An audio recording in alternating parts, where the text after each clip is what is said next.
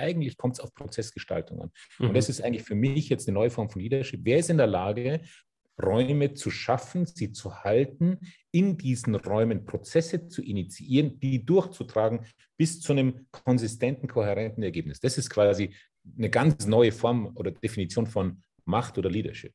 Du kannst gar nicht groß genug denken, wenn du die Welt verändern willst.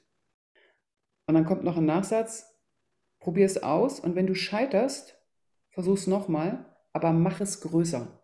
Das heißt also, scheue nicht, ähm, die Dinge anzugehen, die dich bedrücken, die, dich, die dir missfallen, aber scheue auch nicht, sie ganz grundsätzlich anders zu denken. Und dann denkst du sie anders und dann denkst du, oh, das kriege ich ja nie hin. Und dann kommt dir garantiert eine Idee oder es wirft dir einer was vor die Füße, wo du merkst, oh, das ist aber der erste Schritt in die Richtung. Und ich glaube, wir sind jeden Tag dabei, einfach immer den ersten Schritt in die richtige Richtung zu tun. Mhm. Und deswegen hältst du dich nie damit auf, oh, das schaffen wir nicht und, und äh, die Welt ist immer noch schlechter, als wir überhaupt hinterherkommen. Dann kommst du eher in so einen Flow rein, dass du merkst, dass du eigentlich mit dem Evolutionsstrom mitgehst und nicht gegen ihn anarbeitest. Und dann fühlt es sich fast wie leicht an, weil du dann hast du das Gefühl, dass die Zukunft dir entgegenarbeitet.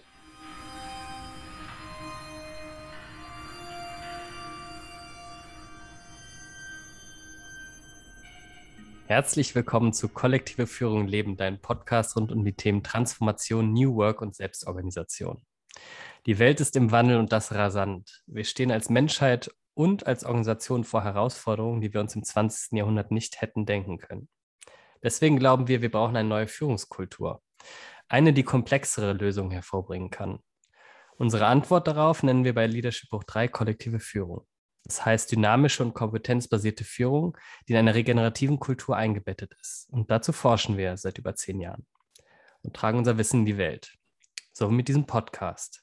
Hier sprechen wir mit Menschen, die mit uns auf dem Weg sind. Und heute sprechen wir mit Claudine und Roman über das Thema, was es eigentlich für Räume braucht, um die Demokratie zu updaten. Welche Räume braucht es für eine Transformation? Herzlich willkommen, Claudine, herzlich willkommen, Roman. Herzlich willkommen. Hallo, lieber Leo und Jonathan. Genau, und an meiner Seite wie immer Jona. Hallo, Jona. Hallo zusammen, schön hier zu sein. Ich bin am Anfang immer so ein bisschen neugierig oder ich glaube, Menschen sind einfach neugierig. Was sind das eigentlich für Typen, die da hier zusammenkommen? Und wie wir im Rheinland sagen. Ne? Und ich habe mir was ganz Besonderes überlegt ich fände es spannend, wenn du, Claudine, was zu Roman sagst und Roman, du was zu Claudine, weil ihr arbeitet ja schon eine Weile miteinander. Und ich wäre neugierig zu hören, Roman, wenn du äh, zu Claudine antworten würdest, was ist denn der Grund, warum Claudine das macht, was sie macht? Wie ist sie da hingekommen?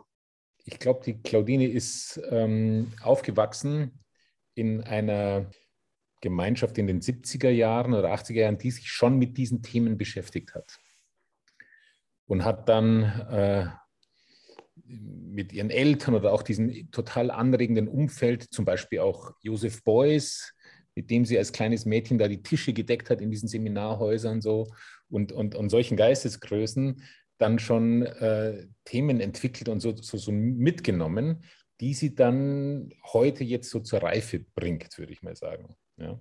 Also es ist wirklich so ein biografischer Faden, der ganz viele ähm, Abzweigungen nimmt, aber in sich aus meiner Sicht ganz stimmig ist. Und oft ist es ja so, im Nachhinein erzählt man sich die Geschichte dann immer, dass alles gepasst hat. Aber bei Claudine erlebe ich das wirklich so.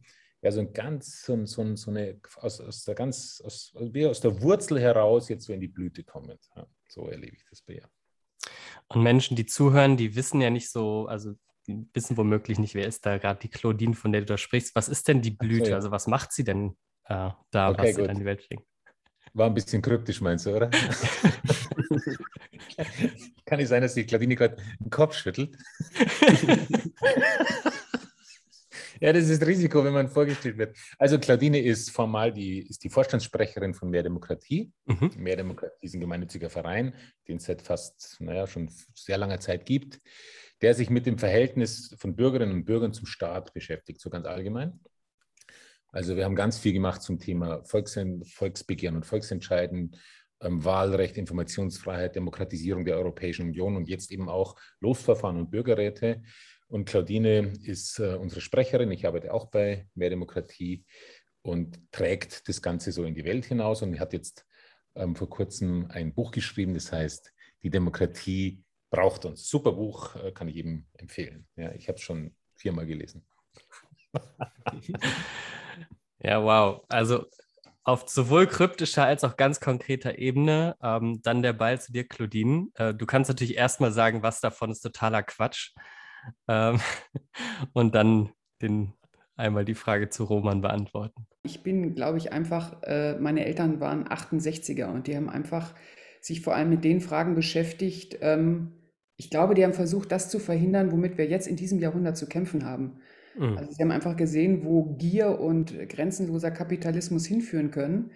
Und meine Eltern haben vor allem, glaube ich, nach so einem Mittelweg gesucht. Also jenseits von Kapitalismus und Kommunismus muss es doch etwas geben, was so uns Menschen eigen ist und so stimmig ist. Und ähm, ich glaube, aus dieser Suchbewegung komme ich raus. Jedenfalls fühle ich mich da zu Hause und ich glaube, ich suche heute auch noch weiter nach, nach diesen Wegen und finde die Fragestellung heute mehr denn je wichtiger.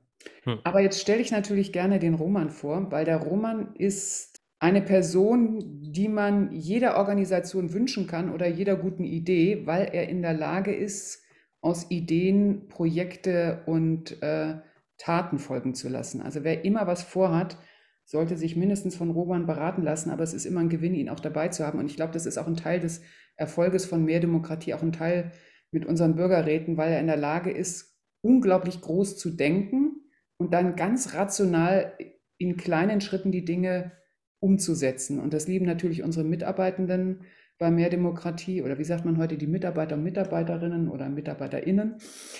Und ähm, das ist ein Gewinn. Und der Roman ist unser geschäftsführender Vorstand. Und wenn ihr die Stimme schon hört, dann hört ihr genau, was von dieser Kraft und von diesem, das kriegen wir schon hin. Und so ist es auch. Ich meine, ihr müsst euch mal vorstellen, wir haben einen Bürgerrat gemacht für den Bundestag. Da hätte jeder gesagt, seid ihr bekloppt. Also der Bundestag wird es nie mit euch machen. Ihr seid eine NGO. Ähm, und wir haben trotzdem gesagt, wieso? Wir wollen das machen. Das ist wichtig. Wir fragen sie halt mal. Und wer fragt, kriegt Antworten. Und so ist es uns gelungen, auch den Bundestag hinter uns zu kriegen. Letztendlich haben sie ja beschlossen, dass wir das für sie machen. Und obendrein hat der Bundestagspräsident Schäuble gesagt, ich bin euer Schirmherr. Und heute ist es eins seiner stolzesten Projekte auf seine alten politischen Waisentage. Und das ist, ja, das haben wir auch dem Roman mit zu verdanken. Wow. Ja, aber gefragt, gefragt hat Claudine. Ja? Also, das muss man schon mal ganz klar sagen. Und gesprochen mit Schäuble hat auch Claudine. Ja? Und das war, glaube ich, nicht ganz unwesentlich. Ja? Mhm. Ich würde sagen, das war der springende Punkt. Mhm. Ja, das ist ja ein total schöner Erfolg, wo wir sicherlich auch noch mal später ein bisschen mehr dazu hören werden. Aber um etwas mehr auf der Metaebene einzusteigen und wenn wir uns zu diesem Thema Systemwandel nähern, bin ich total neugierig, was ihr eigentlich gerade wahrnehmt, was in der Welt passiert. Was ich mitbekomme, ist, dass eine ganz starke Polarisierung stattfindet zwischen den Menschen, die immer verzweifelter werden, immer hoffnungsloser angesichts dessen, was gerade auch jenseits von Covid und den multidimensionalen Krisen in der Welt vor sich geht, und andere, die immer hoffnungsvoller, immer optimistischer werden und sagen, jetzt kommen wir endlich in das goldene Zeitalter, wo durch Dezentralisierung wir mehr in Vertrauen und Verbundenheit mit uns selber, mit der Natur, mit anderen Menschen leben werden und auf anderen Ebenen mit neuen Technologien plötzlich Lösungen entwickeln, die vorher nie da waren.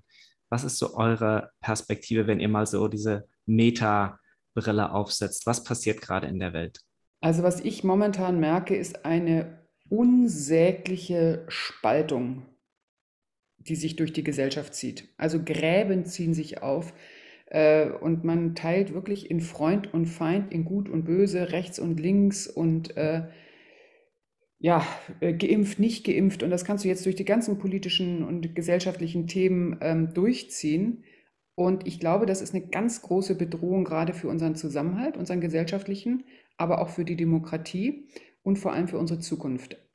Also auf der einen Seite streben wir danach, weltoffen zu sein, ähm, kulturoffen zu sein, alles zu akzeptieren und gleichzeitig sind wir unglaublich penibel hinterher, abzugrenzen und zu sagen, das, was du bist, bin nicht ich und damit möchte ich nichts zu tun haben und ich sage dann, ich frage die Leute immer, also wie viele Menschen kennst du in deinem Freundeskreis, die nicht deiner Meinung sind?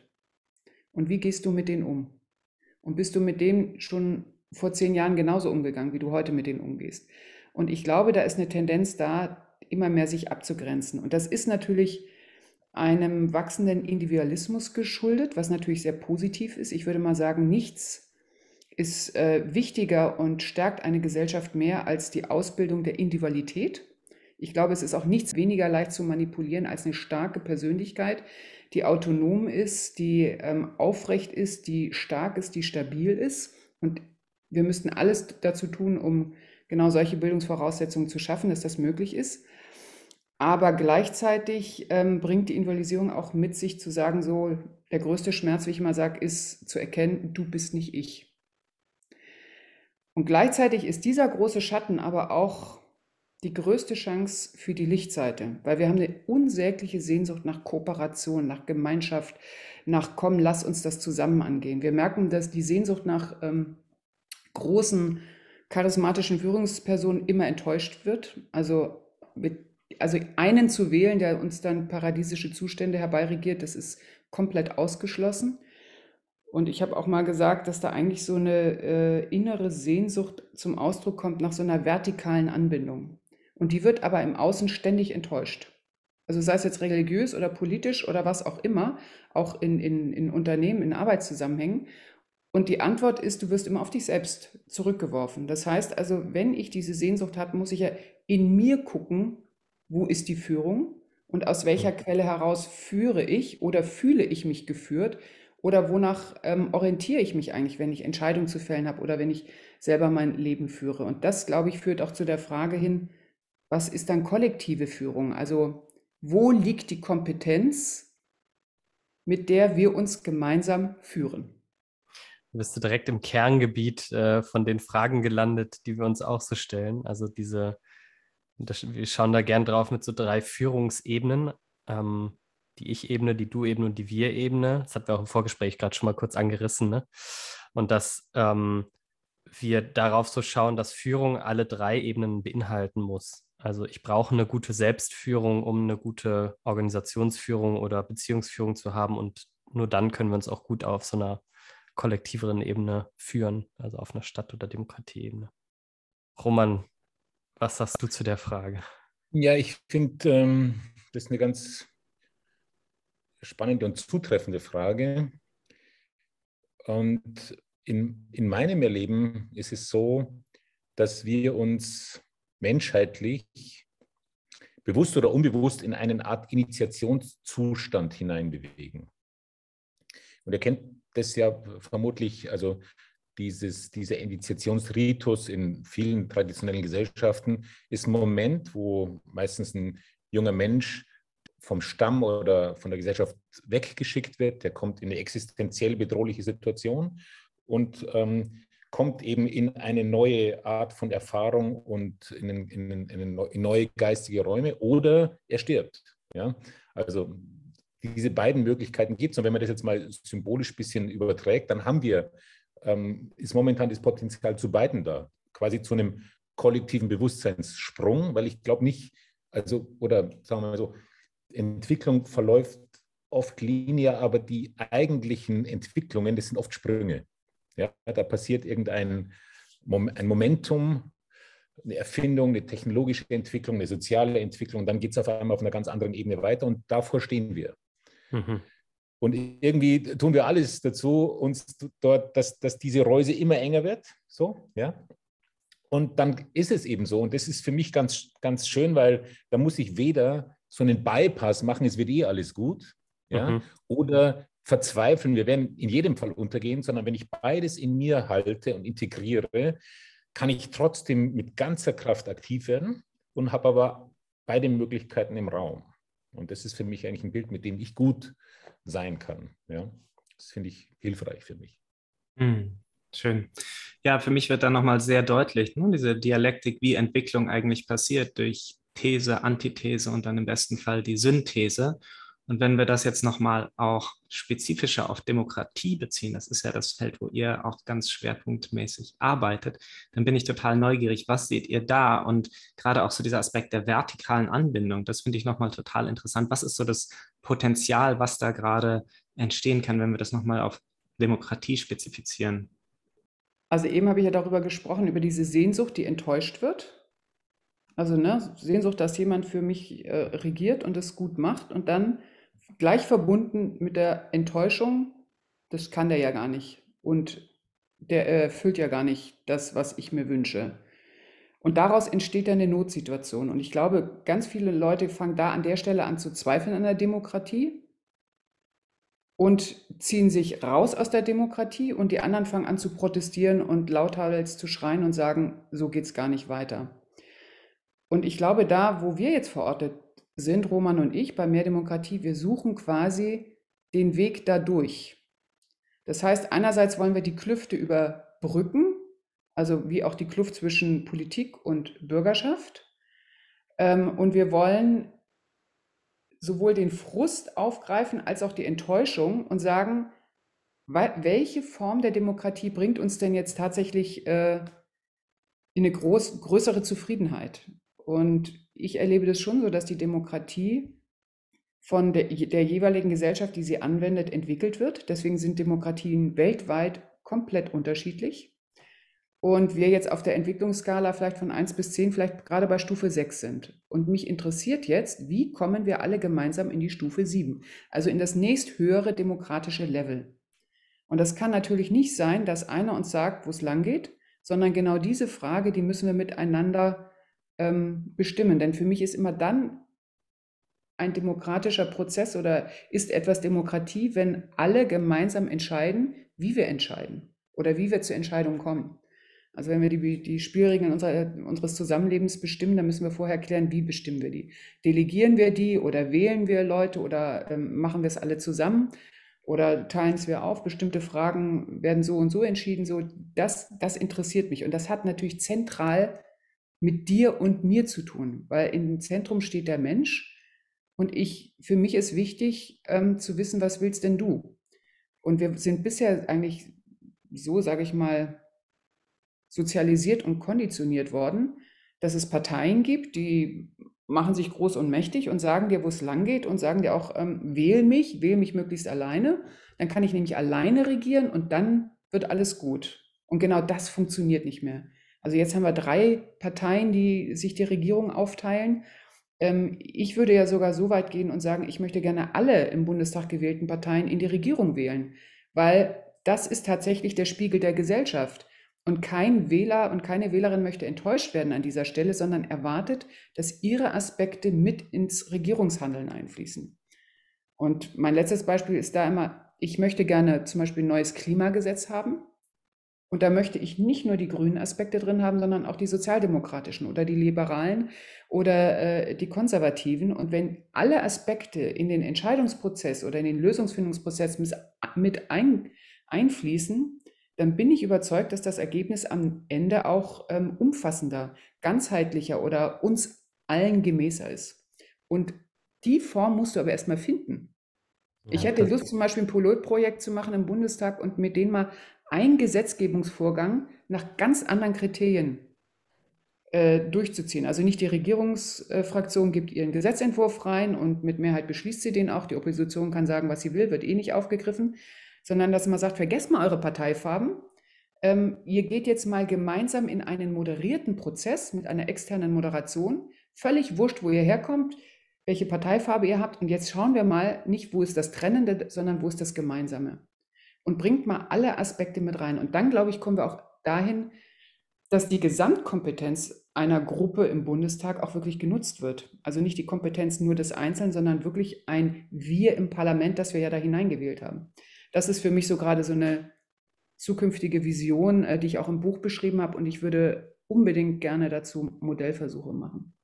Also wir müssen nicht uns Gedanken machen, wer sitzt im Parlament und was wird behandelt, sondern wie arbeiten die Menschen eigentlich zusammen, die dort zusammenkommen. Und ich glaube, da hat bisher noch keiner drauf geguckt oder wird zu wenig drauf geguckt. Hm. Und gerade im Moment findet es ja statt in den Koalitionsverhandlungen. Und ähm, da gibt es jetzt keine externe Moderation. Und wir wissen es jetzt nicht, aber ich gehe mal davon aus, dass das Prinzip des Umgangs eher Negotiation ist, also Verhandlung. Und Jetzt wäre aber mal die Frage, wie ist denn das, wenn's, wenn das Prinzip Kollaboration ist oder, oder vielleicht sogar Co-Kreation, also sozusagen gemeinsame Gestaltung? Und ähm, wie sehr geht es jetzt wirklich nur darum, das eigene Interesse da zu verwirklichen? Und ähm, wie sehr oder wie sehr können auch sozusagen Innenräume, also ganz persönlich, wie geht es denn mir hier? Also so mein Innen kann da sichtbar werden aber auch sozusagen so kollektive Innenräume auch mal äh, sichtbarer werden. Und das ist, das ist der, das Update, von dem die Claudine gerade gesprochen hat. Und da gibt es noch ganz viel, was wir auch äh, noch nicht wissen, würde ich jetzt mal sagen. Ja? Ihr seid ja Spezialisten für kollektive äh, Führung oder kollektive Intelligenz. Und ich glaube, da gibt es noch viel zu erlernen, wie auch tatsächlich Prozesse so gestaltet werden können, dass tatsächlich was Neues rauskommt. Mhm. Ja? Du kannst die klügsten Köpfe zusammenstecken ähm, und da passiert teilweise gar nichts. Ja? Das heißt, es kommt auf ganz andere Fähigkeiten an, auf das, wer hat das meiste Wissen oder wer ist der Klügste jetzt hier im Raum, sondern eigentlich kommt es auf Prozessgestaltung an. Mhm. Und das ist eigentlich für mich jetzt eine neue Form von Leadership. Wer ist in der Lage, Räume zu schaffen, sie zu halten, in diesen Räumen Prozesse zu initiieren, die durchzutragen bis zu einem konsistenten, kohärenten Ergebnis. Das ist quasi eine ganz neue Form oder Definition von Macht oder Leadership. Mhm. Darf ich das noch ergänzen? Sehr gern. Wir sammeln ja gerade so schon so diese Aspekte, ne? Also diese Pflücken genau. von was braucht es denn eigentlich für diese Art von Führung oder ja. Raum? Weil das ist das, was ich zurzeit am meisten gefragt werde. Und ich habe ähm, auch beschrieben, diese Google-Studie, die ist euch wahrscheinlich bekannt, die Aristoteles-Studie. Also welche Teams und welche Gemeinschaften arbeiten eigentlich am effektivsten oder am erfolgreichsten zusammen? Und es sind gerade nicht die Gruppen, wo die cleversten, klügsten, besten, informiertesten sonst was sind, sondern es sind äh, dann die Gruppen wirklich erfolgreich, wenn die psychologische Sicherheit unter den Teilnehmenden am größten ist. Hm. Und was heißt das? Das heißt, du hast keine Angst, dass du bloßgestellt wirst dass du angefeindet wirst, diffamiert wirst, dass Konkurrenz äh, von hinten dir in die Knie kickt. Und jetzt bezieh das mal auf den Bundestag. Also welcher mhm. Abgeordnete kann von sich aus sagen, ich habe hier maximale psychologische Sicherheit, ich werde nicht angefeindet, ich werde nicht bloßgestellt. Ne? Kennt man. Und ich glaube genau, wir müssen das Prinzip komplett umkrempeln an der Stelle, genau ins Gegenteil. Und die maximale psychologische Sicherheit herstellen, in so einer Gruppe, wie jetzt sind es ja 736 Abgeordnete, um dann tatsächlich die komplette Kompetenz, und da ist ja Kompetenz, da sind ja wirklich Fähigkeiten ähm, auch im Parlament vertreten, um die wirklich nutzbar zu machen. Hm. Und wir haben das in den Bürgerräten dann ja auch gemerkt, dann kommt es auf so ganz einfache Dinge an wie gleiche Redeanteile. Jetzt sind hm. sie im Bundestag nach Properz aufgeteilt. Auf die Qualität des Zuhörens. Jetzt ist es so, mhm. Im Bundestag gehst du Kaffee trinken oder liest deine E-Mails und twitterst und hörst demonstrativ dem anderen nicht zu. Ähm, und kippst das mal, drehst das mal genau um und sagst so, jetzt höre ich dir mal zu. Und ich versuche dich wirklich zu verstehen, was du meinst. Ich muss nicht gut finden, was du sagst, aber ich verstehe, was du sagst. Hm. Da entsteht, glaube ich, eine komplett andere Kultur. Und die würde mich zum Beispiel als Zuschauerin interessieren. Da würde ich wirklich auch vom, Fer vom Fernsehen sitzen und denken, boah, ist das spannend. Mhm. Jetzt interessiert ja. mich wieder, was der und der sagt. Dann ist es nicht so ein, so ein, so ein, so ein Schlagabtausch wie so ein Marionettenspiel. Ja, da sprichst du was an. Das ist echt, also ich gucke manchmal so Bundestagsdebatten und ich merke immer wieder, oh, es, ist, es, es ist die ganze Zeit wie so ein Fremdschämen dabei oder wie so ein, wie so ein Oh nee. Also, und ich habe eine äh, ne, ne Freundesfreundin, hat mal für eine Partei im Bundestag gearbeitet und hat erzählt, wie die Koalitionsverhandlungen abgelaufen sind. Und es war so, dass die eine Partei, es gibt immer eine, die lädt ein und dann ähm, verhandeln die das aus und dann sitzen die da Stunde um Stunde um Stunde und ab einer bestimmten Uhrzeit gibt es kein Wasser mehr und es gibt nur noch Alkohol. Und das, die Leute, die aber einladen, wissen noch, wo Wasser zu kriegen ist. Und das heißt, du machst die, deine gegnerische Partei so platt, dass irgendwann einfach Ja und Amen zu Kompromissen gesagt wird. Und am Ende kommt halt ja ein Koalitionsvertrag daraus. Also es ist wahrscheinlich so das Zugespitzte, aber ungefähr diese Kultur kreiert ja dann die Ergebnisse, die wir bekommen. Und als du das gerade gesagt hast, war das für mich so fast unvorstellbar, mir das vorzustellen, dass das im Bundestag so abläuft. Und das ist ja genau das, was wir, wo wir Organisationen immer begleiten und Teams hinbegleiten. Psychologische Sicherheit und, und, und die anderen Sachen, die du aus der Google-Studie gesagt hast. Es gibt Momente, Leo, da findet es im Bundestag statt. Und also heute ist es ja so, das, was die Claudine beschrieben hat, diese Plenumsdiskussionen, da wird ja im Grunde eigentlich nur ein Theater aufgeführt, weil die politische Diskussion hat ja längst stattgefunden. Sie wird nur noch mal exemplarisch nach diesem Modell von Konkurrenz noch mal abgespult. Deswegen unterscheidet der Bundestag auch oder Abgeordnete zwischen Darstellungskommunikation, die findet im Plenum statt, nach den Regeln, äh, die Claudine gerade beschrieben hat, und die Arbeitskommunikation, die ist natürlich komplett anders. Die gehen mhm. absolut höflich, freundlich, ganz normal miteinander um. Ja? Das, ist, das sind ja Menschen, die müssen ja vier Jahre miteinander zusammenarbeiten. Ja? Claudine ist, ist zu dem Punkt nicht ganz einverstanden, wie es scheint.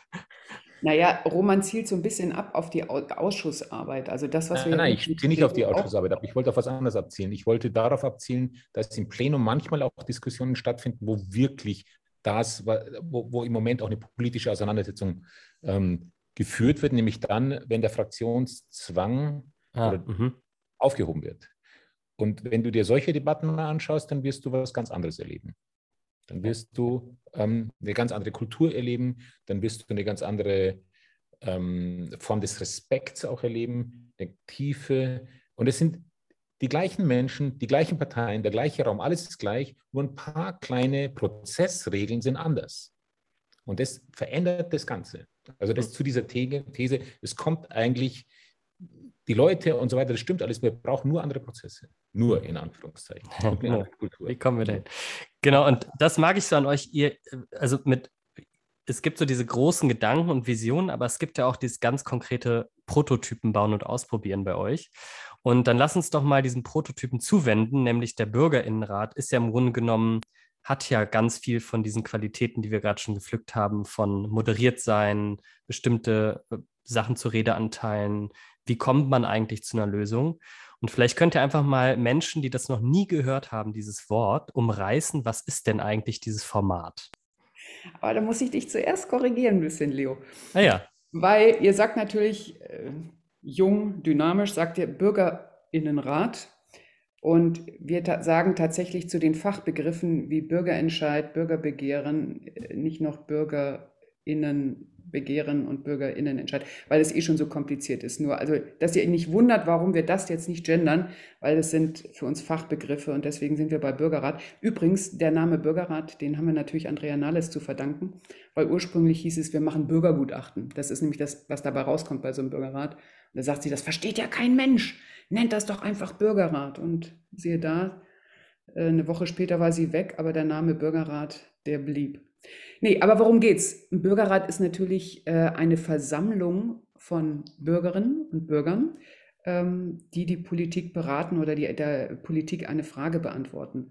Und jetzt ganz speziell in dem Zusammenhang, den wir meinen, bezieht sich der Bürgerrat vor allem auf ein ausgelostes Format. Also das ist wirklich der Qualitätssprung. Also wir laden nicht einfach ein und es kommen die, die kommen wollen und dann kommen immer die üblichen und die anderen bleiben dann auch üblicherweise zu Hause sondern wir haben das, nutzen das Losprinzip. Das heißt, dass wir bundesweit aus den Melderegistern ähm, die Bürgerinnen und Bürger ziehen. Das heißt, äh, jeder, der jetzt hier zuhört, auf den kann das Los auch äh, fallen bei so, bei so, einer Zusammensetzung eines Bürgerrates. Und dann aus den Rückmeldungen, die wir bekommen, äh, samplen wir nochmal. Das heißt, wir suchen, versuchen, den Bürgerrat so zusammenzusetzen, dass er tatsächlich die Gesellschaft spiegelt, und zwar nach den Kriterien des Geschlechts, also männlich-weiblich, ähm, gucken, dass wir die Bildungsabschlüsse äh, einigermaßen spiegeln und äh, Migrationshintergrund zum Beispiel. So, und dann geht, bei uns war das die Größe von 160, äh, 160 Menschen kommen dann zusammen und die erarbeiten Antworten für politische Fragen. Also idealerweise stellt das Parlament die Frage, wie bei uns in dem Fall, welche Rolle soll Deutschland zukünftig in der Welt einnehmen? Und das ist eine sehr komplexe Frage, die kann man übergeordnet erstmal beantworten. Sollen wir uns ein bisschen zurückhalten und Demut üben? Sollen wir Verantwortung übernehmen? ähm, wie treten wir eigentlich auf der Weltbühne auf. Und dann haben wir aber natürlich das auch noch untergliedert in wirtschaftliche Fragen, Umweltfragen, staatsrechtliche Fragen, Deutschland in der EU. Und so hat der Bürgerrat nach unserem Modell für den Bundestag dann auch 32 Empfehlungen am Ende abgegeben. Ihr müsst euch vorstellen, das Ganze wurde moderiert. Ich glaube, an die 60 Moderatoren hatten wir dabei, weil du letztendlich die 160 natürlich auch wieder in kleinere Gruppen aufteilst, bis hin zu siebener Tischen, die dann auch immer wieder ausgelost werden, so dass eigentlich nie feste Gruppen, eingefahrene Gruppen entstehen, sondern du dich richtig gut durchmischt. Und jetzt das Besondere, was mich, Roman kann gleich ergänzen, am meisten fasziniert ist, dass das Auslosen bereits das Bewusstsein der Teilnehmenden ändert. Weil sie nämlich wissen, ich gehe jetzt rein, ich streife mein Privatmäntelchen ab. Es geht hier nicht darum, dass sich meine Meinung durchsetzt, sondern ich bürge jetzt mit den anderen fürs Ganze.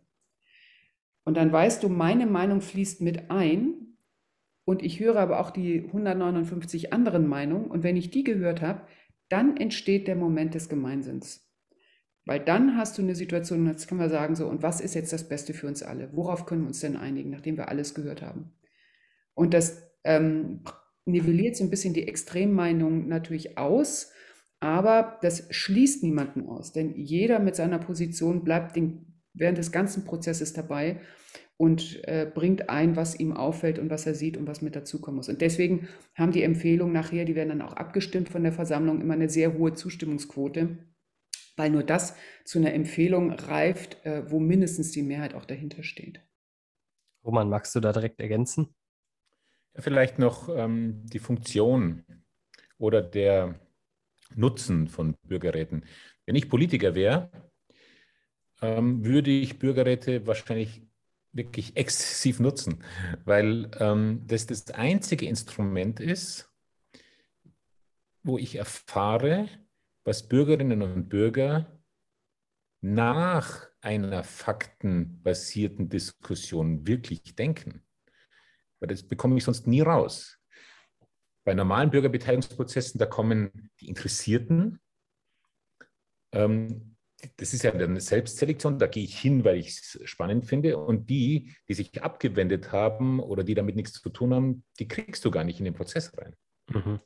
Die kriegst du nur übers Los rein. Und dann hast, oder mit Abfragen, mit repräsentativen Abfragen kannst du auch überhaupt nichts anfangen, weil da kriegst du nur diese Oberflächenschicht. Ja? Dieser erste Eindruck. Aber nie ähm, einen, eine tief durchdachte, über mehrere Termine, teilweise Wochenenden, teilweise Monate geführte Diskussion, wo am Ende dann äh, so ein wirklich informierter äh, Konsens eben rauskommt. Und dann muss man aber, darf man aber nicht den Fehler machen zu meinen, das ist jetzt ähm, die Mehrheit, sondern das ist nur mehrheitsfähig, weil er den, der Prozess, der muss dann schon noch gesellschaftlich auch nachvollzogen werden. Das heißt, ich bekomme dann Positionen, wo ich weiß, aha, in die Richtung können wir gehen, aber jetzt muss ich genau diesen Diskussionsprozess, der im Bürgerrat stattgefunden hat, auch gesellschaftlich nachvollziehen. Aber ich habe die, hab die Gewissheit, dass es sich lohnt, in diese Richtung zu gehen und so weit auch zu gehen. Und das ist der große Vorteil von Bürgerräten.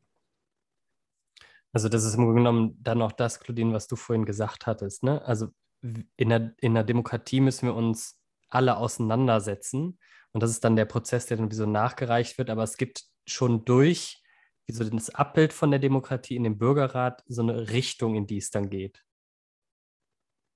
Und das, was mich, also als ich das das erste Mal gehört habe, dieses Modell, dachte ich so, ja, ja, also habe ich so ganz viele Sachen gedacht von, oh cool, aber auch so, ach, klappt doch eh nicht oder äh, was ist denn jetzt der Unterschied zu einer ähm, weiß ich nicht, einer direkt eine Abstimmung, einem Volksentscheid zum Beispiel, den wir jetzt ja in Berlin hatten zu dem Mieten. Äh.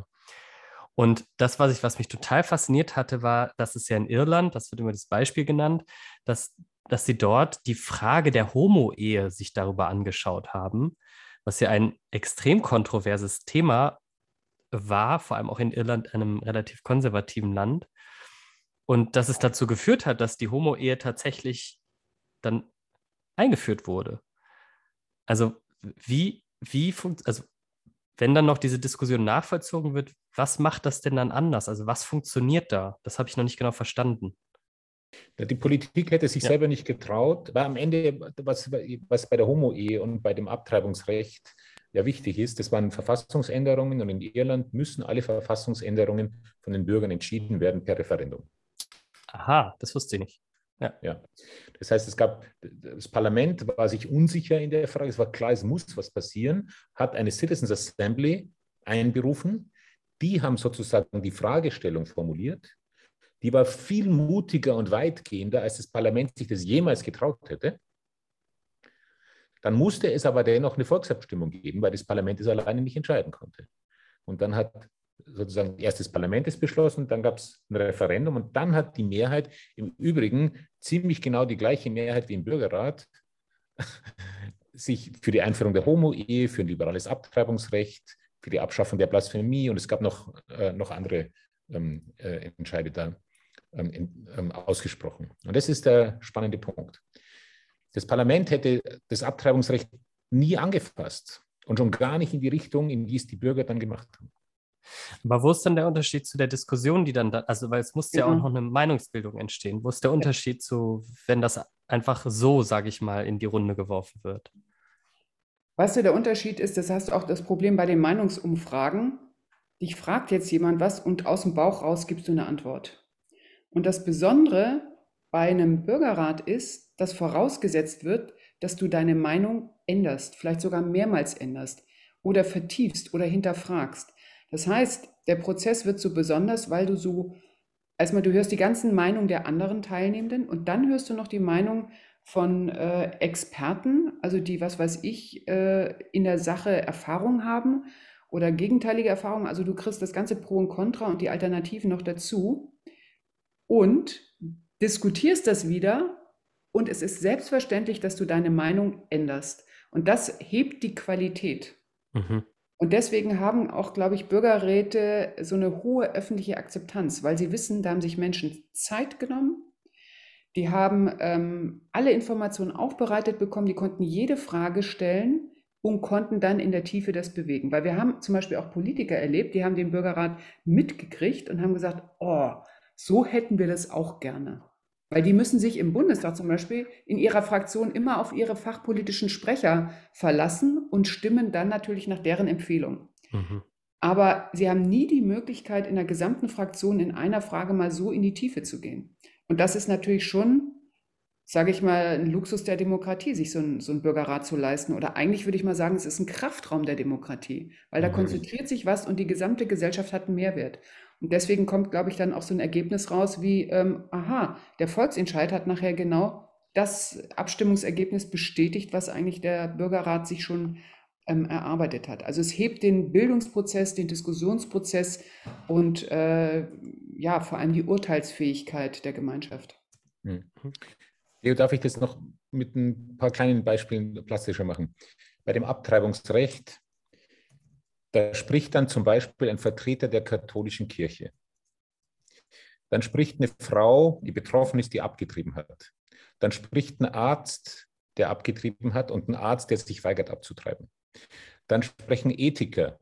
Dann sprechen ähm, die verschiedenen Vergewaltigte Frauen. Die progressive Bewegung, dann die Frauenbewegung und so weiter. Das heißt, du hast ein wahnsinnig breites Bild an Positionen, das du bewegst und zwar über mehrere Wochen hinweg. Es gibt also eine ganz andere Diskurstiefe, als man die sonst jemals erreicht, wenn man mal hier und da einen Zeitungsartikel liest und hier und die einen Meinungskommentar hat. Du musst dich damit auseinandersetzen, du musst dich am Tisch mit deinen Tischnachbarinnen und Nachbarn an diesen Themen reiben. Und allein dadurch entsteht schon was anderes, weil du anerkennst, dass es ganz andere Positionen gibt, weil ja meistens auch eine Wertediskussion dem äh, vorhergeht, die du auch lernst anzuerkennen. Also auch auf dieser Ebene passiert noch ganz viel, nicht nur auf der inhaltlichen Ebene, sondern auch auf so einer Ebene der Empathie, des Mitgefühls und des Respekts. Also genau das Gegenteil von dem, Claudine, was du gerade in der Welt siehst und beschreibst, ne? diese, diese äh, Gräben, die sich da auftun. Das hört sich so an, als ob das im Grunde genommen wie so ein Pflaster ist oder wie so eine, ein Pflaster ist ja sowas Reparierendes, aber eher wie so ein, ja, ein Raum, wo genau diese Gräben überwunden werden können und das sich dann integriert. Genau. Ja. Ich glaube, genau deshalb entstehen sogar die Gräben, weil eben die Räume nicht da sind, wo das Platz hat, wo meine Meinung Platz hat, aber deine und deine und deine auch. Und wir am Ende noch zu was, zu, zu was Gemeinsamem hinkommen. Also zurzeit denken wir immer, es gibt keine gemeinsame Lösung, sondern es gibt nur die, die, die Meinung des Stärksten und dann auch dessen Position und dessen äh, Durchschlagskraft. Und ich glaube, das ist absoluter Irrweg. Und das spüren wir jetzt. Jetzt wackelt alles so ein bisschen, die Demokratie. Denkt man, oh, wo geht's hin? Bröckelt's? Und eigentlich ähm, entwickelt es sich nur weiter. Ich sage ja auch immer, ähm, Krise ist, entsteht eigentlich immer dann, wenn ein Entwicklungsschritt ansteht, aber nicht vollzogen wird. Dann entsteht sowas wie so ein evolutionärer Druck. Weißt du, stell dir vor, eine Pflanze kommt nicht durch den Asphalt durch, ne? Wo soll sie hin mit ihren Blättern? Dann es ist Stauung und so. Das haben wir natürlich jetzt auch in unserer gesellschaftlichen Entwicklung. Wir entwickeln uns so rasant, die Lebensbereiche äh, äh, nehmen da an Fahrt auf. Und was ist mit der Politik und den demokratischen Räumen? Die bleiben einfach stabil stehen oder was, wie so eine technische Erfindung. Und das ist ein Trugschluss. Und ich glaube, das ist gerade der Moment und das ist auch unsere Aufgabe von mehr Demokratie, eigentlich dann Bewusstsein reinzubringen oder da Aufmerksamkeit hinzuschicken. Und jetzt nochmal zu eurem ähm, Bürgerrat, den ihr durchgeführt habt. Äh, du hast ja gerade schon angedeutet, dass es da irgendwie so Politiker, Politikerinnen gab, die sich umgeschaut haben und gesagt haben, oh wow, das hätte ich auch gern. Vielleicht könnt ihr uns einfach nochmal wie so ein paar zwei, drei äh, Trauben, die ihr da gepflückt habt, äh, oder Rosinen rauspicken aus dieser Zeit im Bürgerrat. Das Schönste ist, wir haben den ganzen Prozess transparent gemacht. Das heißt, wir haben gesagt, wir probieren selber dieses Modell aus und du kannst am, am, sichersten sein, indem du einfach die Türen aufmachst. Du lädst Journalisten ein, Politiker, alle könnten dabei, konnten dabei sein, konnten sich das angucken. Und jeder konnte darüber schreiben und sagen, der Prozess war gut oder war nicht gut. Und so hat der Bundestag auch seine Verwaltung dahin geschickt. Die haben uns beobachtet, sogar bis rein in die Steuerungssitzung hinein. Und das entwickelt natürlich auch eine gute Fehlerkultur und du merkst, ähm, hier wird auch nur mit Wasser gekocht und das Modell, wenn es denn Schwächen hat, kannst du dann auch so weiterentwickeln. Also ich glaube, alle Schwächen, die es hat, kannst du übers Verfahren regulieren. Und die Rosinen, würde ich sagen, entstehen tatsächlich durch die Begegnung zwischen Politikern und Politikern mit den Bürgerinnen zusammen, weil die tauschen sich aus, die bewegen zusammen die Fragen und dann sagen die Bürger plötzlich, meine Güte, oh, ist es schwierig in der Politik. Da gibt es ja echt Dilemmata. Ich wüsste jetzt auch nicht, wie ich entscheiden soll. Um Gottes Willen, was machen wir denn jetzt? Äh, äh, oh, ein Glück, dass ich das nicht entscheiden muss, aber das und das empfehlen. Ne? Also und, auch noch Empathie mit den Politikerinnen. Ja, ist, weil, weißt du, die sind genauso unzufrieden genauso. wie wir in der Bürgerschaft, weil ja. die sind für etwas angetreten, was ihnen auch nicht schnell genug, äh, äh, was auch nicht schnell genug umgesetzt wird. Und wir sind ja genauso ungeduldig und plötzlich bist du mitten im Dilemma. Also zum, was mich zum Beispiel total bewegt hat, du hast einen Afghanistan-Konflikt. Deutsche Truppen müssen irgendwie gesichert dadurch, um Zivilgesellschaft äh, ähm, zu schützen und äh, werden begleitet von bewaffneten Drohnen von der USA. Und jetzt ist die Frage, Warum sind wir an der Stelle abhängig von der USA? Sollten wir nicht selber, was weiß ich, vier bewaffnete Drohnen nach Afghanistan schicken? Jetzt hast du einen Grundsatzkonflikt. Die Politik im Bundestag muss entscheiden, sagt, nein, wir wollen keine bewaffneten Drohnen, aber wir müssen irgendwie unseren Konvoi schützen, dass der die Zivilgesellschaft versorgt. So. Und so eine Frage durften die Bürgerinnen und Bürger dann beraten. Was machst du da? Da holst du dir erstmal die Experten ähm, aus Afghanistan, sei es, dass es äh, aus dem Militär sind, aus der Zivilgesellschaft, wie auch immer. Und dann musst du es diskutieren und am Ende eine Empfehlung abgeben. Und viele der Menschen haben gesagt, ich interessiere mich jetzt wieder für Politik. Ich könnte mir vorstellen, in der Politik mich im Verband zu organisieren. Vielleicht gehe ich auch mal in den Gemeinderat. Ähm, auf jeden Fall sehe ich die Situation jetzt wieder anders. Und ich hatte mich schon abgemeldet aus der Politik. Solche Aussagen haben wir natürlich gehört. Und manche haben gesagt, das ist ein Sechser am Lotto. Das ist Hammer, was ich hier erlebt habe. Das kann ich jedem Bürger nur raten oder jeder Bürgerin, dass sie sowas erlebt. Mir kommen ganz viele Anschlussfragen und wir können wahrscheinlich in jede Dimension damit gehen, vom Kleinsten ins Größte. Das, was mir gerade brennt, ist, dass ich euch an der Arbeit, die ihr da macht, als totale Pioniere wahrnehme, wo an vielen anderen Stellen einfach mehr vom Alten versucht wird, wenn wir an der Stelle, wo wir gerade versuchen weiterzukommen, nicht weiterkommen. Und ihr macht an vielen Stellen genau das Gegenteil von dem, was bisher versucht wurde. Und ein Aspekt, den ich so raushöre, ist, dass ihr auch wirklich Zeit gebt, dass man sich mit Themen überhaupt auseinandersetzen darf. Wenn ich mir so politische Entscheidungsfindung, wie ich sie wahrnehme, anschaue, dann ist das ja oft unter hohem Zeitdruck und ihr gönnt den Luxus, wirklich auch verschiedene Perspektiven zu hören und diese Entscheidungsfindung auch auf eine solide Basis zu stellen. Hm, da bin ich total neugierig, wie sowas denn auch auf eine Art skalierbar ist, wenn es überhaupt die Zielrichtung ist. Aber was ich eben so sehe, das Bild, das mir kommt, ist nicht ganz zeitgemäß, aber wie so eine Probebohrung, wo nach Öl gebohrt wird. Und wenn ihr merkt, so, ah, wir treffen hier auf eine Blase, dann können wir da mehr Ressourcen reinstecken, um tiefer zu forschen und diesen Meinungsbildungsprozess eben auch auf die Gesellschaft auszudehnen. Aber ist das überhaupt realistisch, so viel Zeit in Entscheidungsfindungsprozesse dann auch reinzusetzen? Geht ja am Ende schneller. Passiert ja mhm. genau das Umgekehrte. Geht ja mhm. eigentlich schneller. Also man kann da unterscheiden. Ähm, ich lebe ja in, ich lebe in einem Ökodorf und wir haben bei uns nicht nur Mehrheit, sondern Konsensprinzip. Ist ja noch, noch katastrophaler sozusagen, da war ja noch länger. Ne? Ja, Konsens, dann, dann kommt bei mir erstmal so, uiuiui. Ja, ah, ja, genau, genau. Aber ist natürlich jetzt nicht nur reiner Konsens, sondern aber gehen wir mal nur von dem Grundprinzip aus, ja, um das ein bisschen auf die Spitze zu treiben. Und dann hast du ja die Phase bis zur Entscheidung, dann ist es ja nicht zu Ende, dann kommt ja die Umsetzungsphase. Und wenn du mehr Zeit in diesen Vorprozess steckst, wo du alle Informationen reinholst, alle Beteiligten reinholst, alle Stakeholder, wie man so schön sagt, mit an den Tisch holst und dann zu einer Entscheidung kommst, dann geht die Umsetzung sehr, sehr schnell. Und wenn du eine schnelle Entscheidung triffst, dann hast du die Kurve nachher viel länger, weil du an Leute Dinge nicht bedacht hast, Informationen nicht drin hast, Leute das Ganze blockieren und so weiter. Und wenn du dir die Gesamtphase anschaust, ist es ähnlich lang.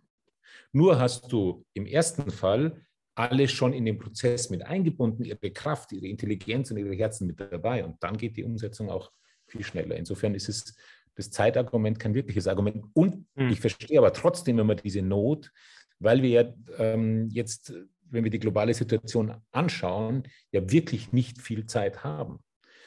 Aber don't push the river. Es wird einfach dadurch nicht schneller. Mhm.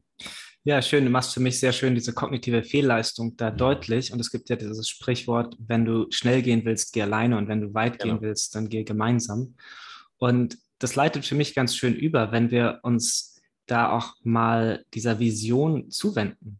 Also wie kann sich, wenn man das mal so als so eine Theory of Change bezeichnen würde, wie kann sich sowas auch entwickeln? Also ist sowas im Kapitalismus, wie wir den momentan als System überhaupt erleben, möglich oder braucht es da eine grundlegende Revolution oder wo seht ihr auch so die Möglichkeiten, wo sich das, ähm, wenn ihr erlaubt, groß zu träumen, auch hinentwickeln kann? Ja, das ist wirklich eine große Frage. Gibt es eigentlich im Kapitalismus die Möglichkeit für ähm, innere, konsistente Gestaltungsprozesse?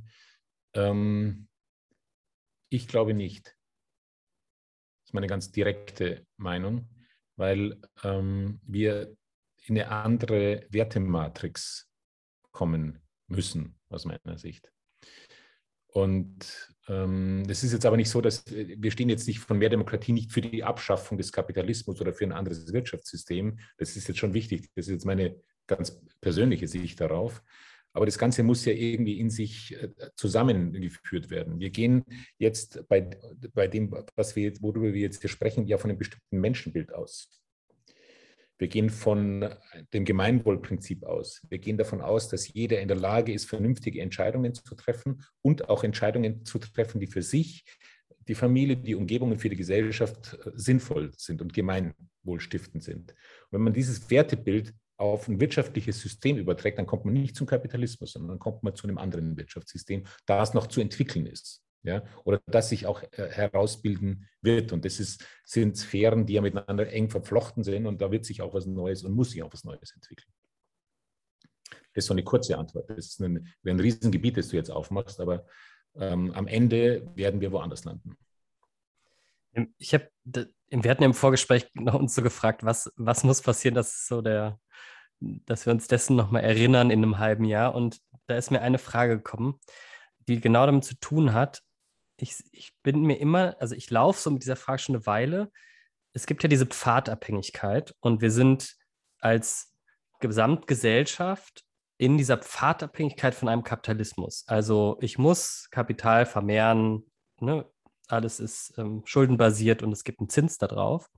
Und das, was ich von euch höre, ist, ihr geht ja total in die Transformation. Also ihr unterstützt den nächsten Schritt von Demokratie.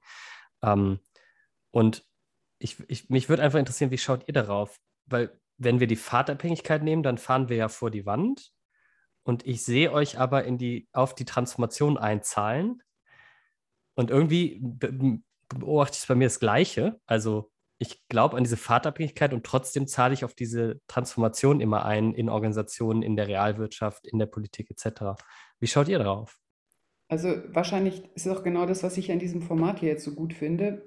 Du kannst gar nicht groß genug denken, wenn du die Welt verändern willst. Das ist gerade so ein Lebensprinzip auch vom Roman oder auch von den Projekten, die wir machen.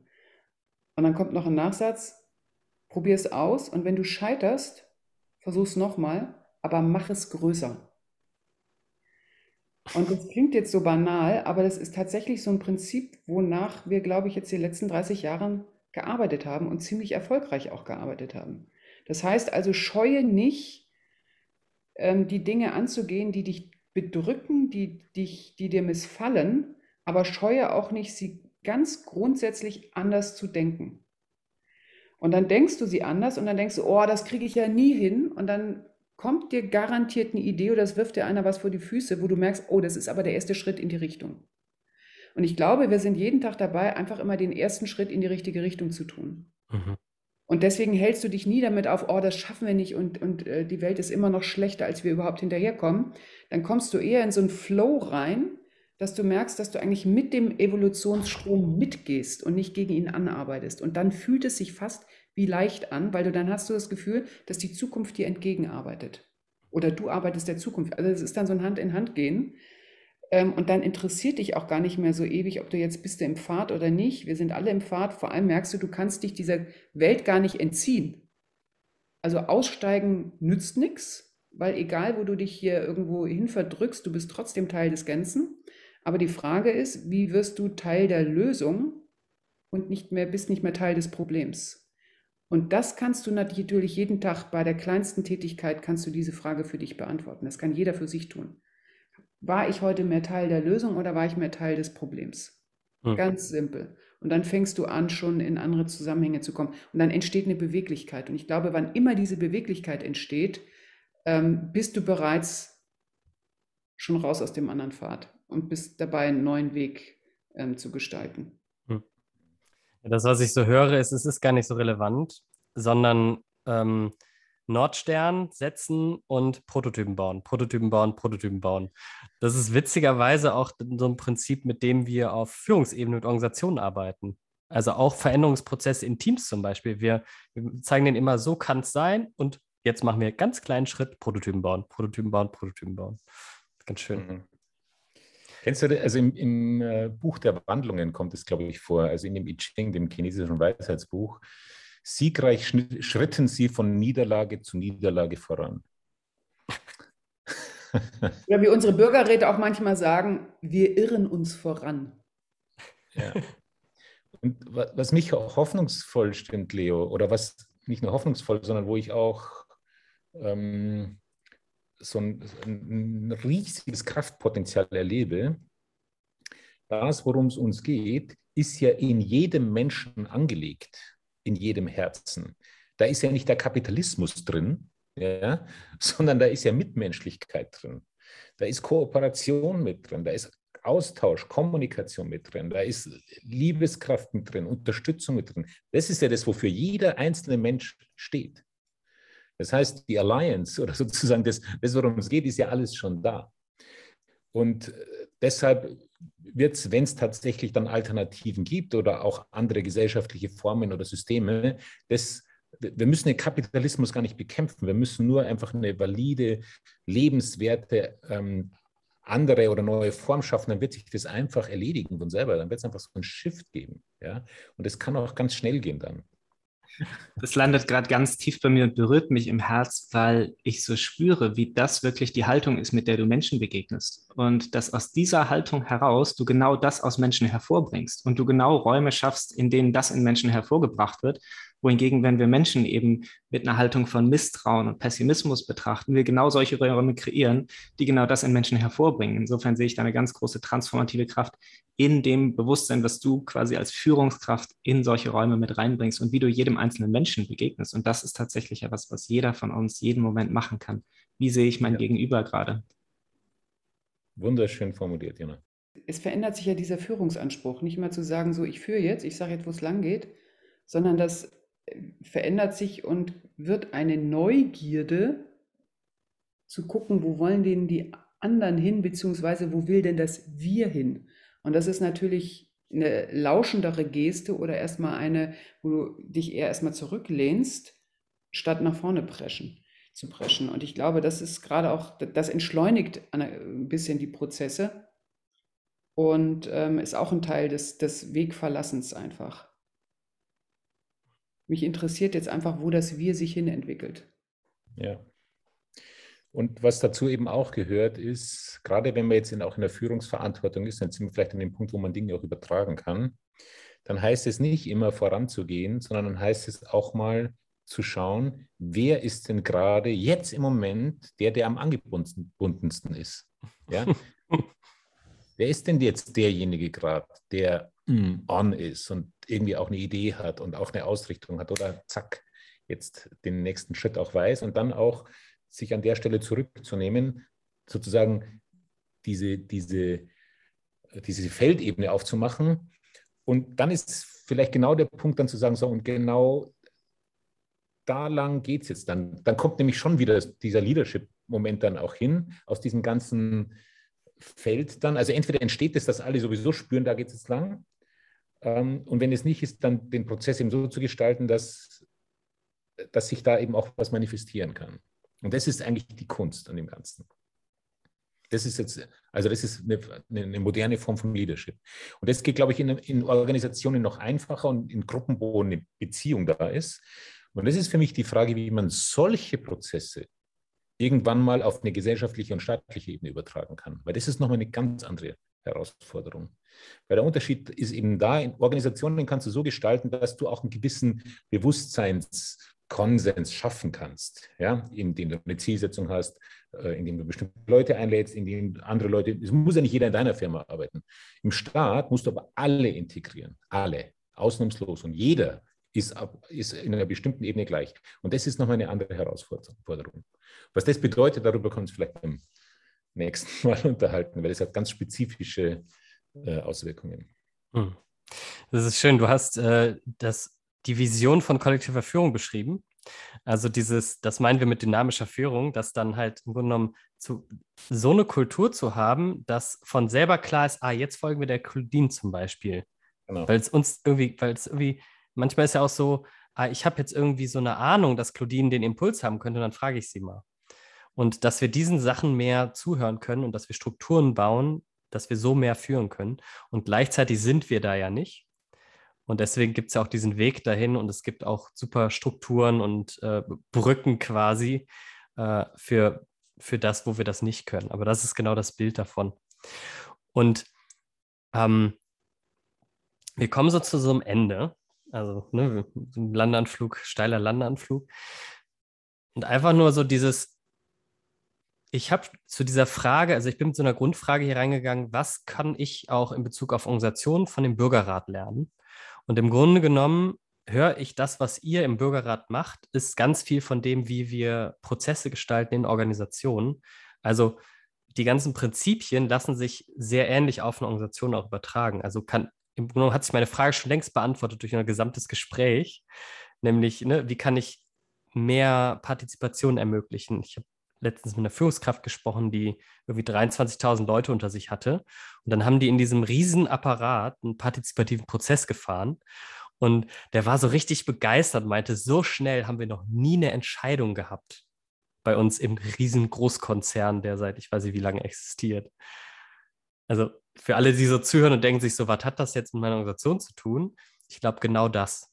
Also was ist der Bürgerrat in, in einer Organisation eigentlich? Wenn ihr auf euer 15 Jahre jüngeres Selbst zurückschaut, welchen Tipp würdet ihr dem von heute aus geben?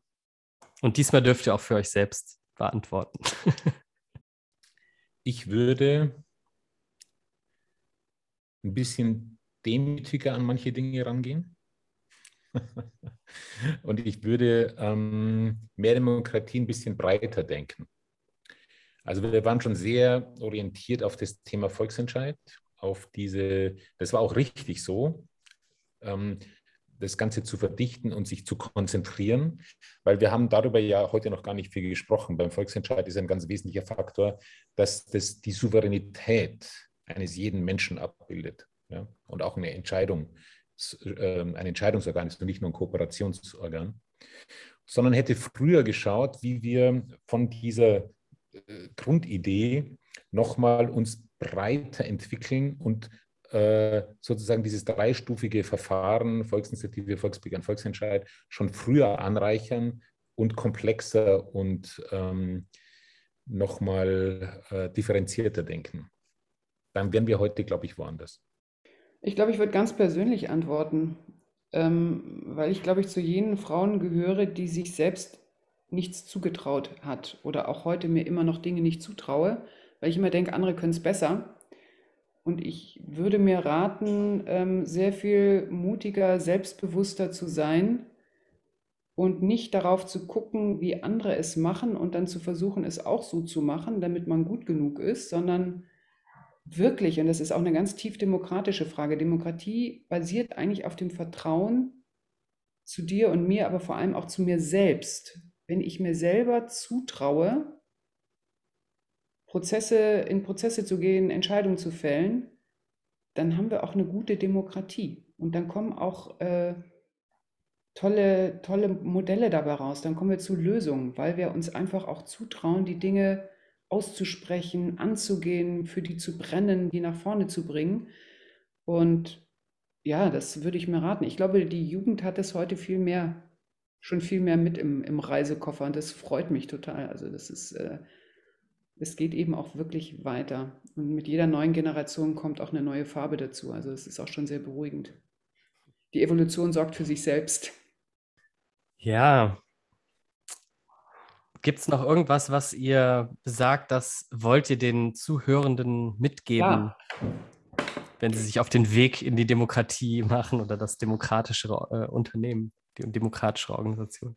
Ja, ich würde jetzt das einmal den Moment nutzen, das vergesse ich sonst immer zu sagen, weil das, was wir machen, das ist einerseits nicht üblich und wir retten auch nicht irgendwie ähm, aussterbende Wälder oder äh, Arten oder so. Das heißt, es ist auch ziemlich mühsam, sich um gerade die Schlüsselfrage, nämlich wie entscheiden wir das, wie wir zusammenleben, zu kümmern. Und das merkst du vor allem, wenn du das Geld besorgen musst. Es ist viel leichter irgendwie äh, was weiß ich, einen darbenden Acker irgendwie das Geld zufließen zu lassen oder was weiß ich, ne? Aber der Demokratie und da das mit einem regelmäßigen Monatsbeitrag zu machen, das fordert echt was ab. Und aber unsere Arbeit besteht ausschließlich aus Mitgliedsbeiträgen beziehungsweise aus äh, Spenden. Und da sind es tatsächlich die 5 und 10 Euro Spenden im Monat, die es uns ermöglichen, diese Arbeit zu tun. Und die Seite darf man nicht vergessen. Das sind viele, viele Menschen, die diese Arbeit möglich machen, aber es sind vor allem auch ältere Menschen zunehmend, weil die nämlich eine kontinuierliche Unterstützung bieten, während die Jungen, die haben Lust, mal ein Projekt mitzufördern. Dann sind die mal vier Wochen in der Bresche, geben auch Geld rein, aber dann sind die auch wieder weg. Und das äh, ist nicht ganz so einfach für, für unsere Arbeit. Also an dieser Stelle mal, ihr hört es durch, ähm, gibt es auch so einen kleinen Wunsch, dass man sich vielleicht auch mal ja, oder auch einfach mal für eine Zeit äh, uns unterstützt oder mit einfach dabei ist. Man muss ja nicht uns unterstützen, sondern man ist ein Teil dieser Community, die das äh, weiter voranbringt. Also bei mehr Demokratie einfach mal reingucken. Reingucken und was ich auch höre, gerne spenden. Und ich finde ja immer so eine super Idee zu Weihnachten. Schenkt doch mal ein Mehr Demokratie ein Jahresabo. Wie wäre es denn damit? Super, toll. Sehr schön. Dann kriegt man auch immer viermal die schöne Zeitschrift von uns und ist eigentlich äh, bei allem dabei. Es sind schön aufbereitete Artikel mit Bildern und ist dann Teil, genau, ist dann Teil der Lösung, die wir suchen. Ja, cool. Gut. Ja, was mir nochmal so schön deutlich wird, ist, dass ihr einfach ganz, ganz wunderbare Brücken baut in Zeiten, in denen das alles andere als selbstverständlich ist, sondern wo Spaltung einfach mehr und mehr voranschreitet. Und ja, deswegen berührt mich das wirklich auf einer ganz, ganz persönlichen Ebene und berührt mich vor allem auch emotional, weil das spüre ich einfach ist so ein tiefes Anliegen von euch. Ne? Jenseits auch der rationalen Intelligenz, die emotionale Intelligenz in solche Prozesse mit reinzubringen, uns als ganze Menschen wieder auch in der Gesellschaft stattfinden zu lassen. Und das finde ich ganz, ganz wertvoll. Es macht mir einfach persönlich auch sehr viel Hoffnung, wenn ich sehe, dass Menschen wie ihr da so tolle Arbeit macht.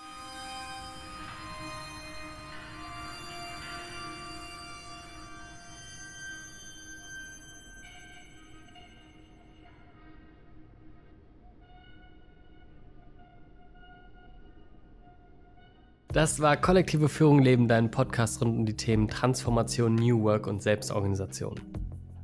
Wir sind im Gespräch nicht dabei gelandet, aber dieser Bürgerrat war tatsächlich ziemlich erfolgreich.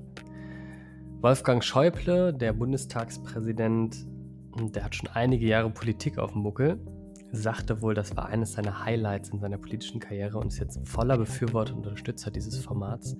Und alle Politiker und Politikerinnen, die dort vorbeigeschaut haben, das hatten mir Roman und Claudine in einem Vorgespräch erzählt, sind super begeisterte Fans davon und das ist egal, welche politische Richtung sie haben. Damit diese Arbeit weiterhin entstehen kann, unterstützt Mehr Demokratie e.V. Ihr habt gehört, wie, hat Claudine gesagt. Wir lieben auch unsere Arbeit und glauben, es ist wichtig für die Welt. Und wenn ihr Lust habt, uns zu unterstützen, dann sagt es weiter, teilt diesen Podcast, liked uns auf Instagram, auf LinkedIn, kommentiert fleißig. Wir sind total gespannt von euch zu erfahren, was ihr für Feedback habt und für Fragen habt. Je mehr Menschen davon erfahren, desto höher die Wirksamkeit. Wenn du dir Begleitung wünschst, schau gerne auf www.kollektiveführung.de vorbei. Alles weitere findest du in den Show Notes. Bis zum nächsten Mal.